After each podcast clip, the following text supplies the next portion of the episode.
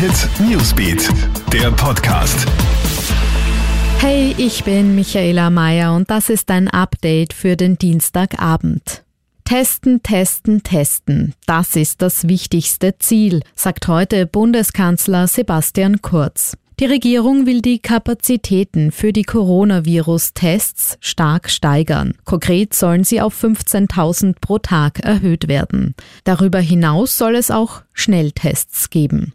Die Bundesregierung hat heute auch bekannt gegeben, dass 100 Millionen Euro für die Pflege bereitgestellt werden. Man möchte damit Notsituationen abwenden, die durch die Coronavirus-Krise entstehen. Gemeinsam mit den Bundesländern und mit dem Finanzministerium habe man ein Konzept erarbeitet, das den Ausfall ausländischer Pflegekräfte und pflegender Angehöriger, die selbst erkranken könnten, auffangen soll.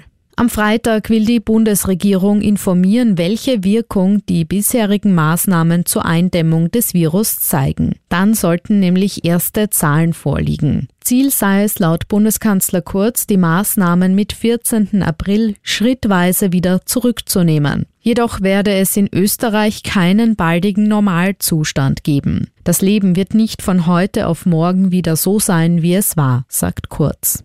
Die Zahl der Coronavirus-Infektionen in Österreich ist unterdessen weiter angestiegen. Aktuell gibt es 4.876 bestätigte Fälle. Das ist im Vergleich zu gestern eine Steigerung von gut 24 Prozent. Die meisten Infektionen gibt es mit über 1200 weiterhin in Tirol. Österreichweit hat das Virus bereits 28 Tote gefordert. Und Olympia 2020 in Tokio findet nicht statt. Das ist jetzt fix. Darauf haben sich heute Japan und das Internationale Olympische Komitee aufgrund der Coronavirus-Pandemie geeinigt. Die Spiele, die heuer vom 24. Juli bis 9. August stattfinden hätten sollen, werden verschoben. Die Olympischen Spiele sollen spätestens im Sommer 2021, also nächstes Jahr, ausgetragen werden. Einen fixen neuen Termin gibt es aber noch nicht.